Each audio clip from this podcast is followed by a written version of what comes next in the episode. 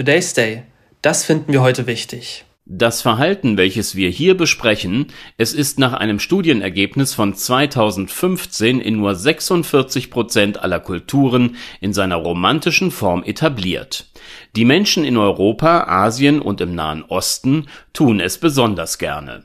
Wenn sich die Lippen zweier Menschen zärtlich berühren, dann nennen wir das Küssen und der internationale Tag dieser für die meisten erfreulichen Form des körperlichen Kontakts, er war gestern, am 6. Juli. Dass hier in Europa schon eine längere Kusspraxis besteht, lässt sich tatsächlich mit Hilfe moderner Medizintechnik nachweisen.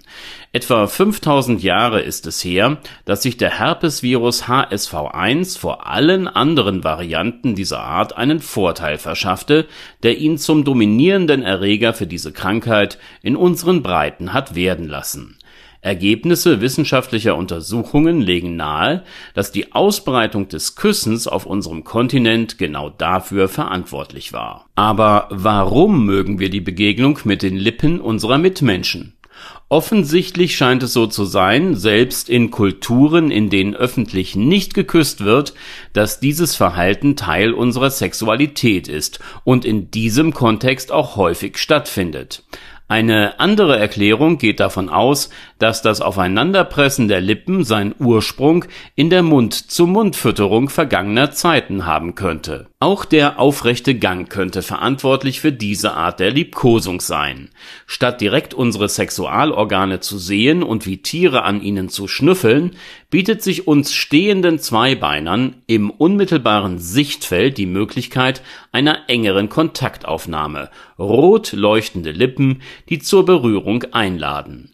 Und vielleicht erfahren wir dabei, unbewusst, mehr über unser Gegenüber und dessen Tauglichkeit für eine Partnerschaft und, wenn gewünscht, eine spätere Fortpflanzung. Der Status einer Beziehung, auch er kann mit Hilfe des Küssens bzw. des Unterbleibens desselben näher bestimmt werden.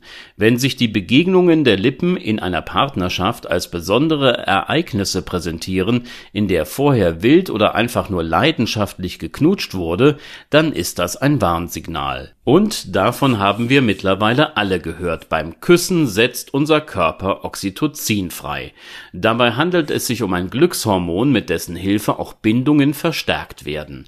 Damit das funktioniert, muss man sich mindestens 20 Sekunden in der unmittelbaren Nähe der Lippen des anderen befinden. Begleitet es leidenschaftlichen Sex, so ist dessen partnerschaftsverstärkende Wirkung wohl noch effektiver. Der internationale Tag des Küssens, er liegt ja nun schon hinter uns. Da der Vorgang offenbar gesund, erheiternd, erfreulich und bindungsstärkend ist, empfehle ich, sofern diese Nebeneffekte erwünscht sind, auch an den verbleibenden 364 Tagen des Jahres nicht in einem kussfreien Zustand zu verharren. Today's Day, ein Projekt von netkiosk.digital.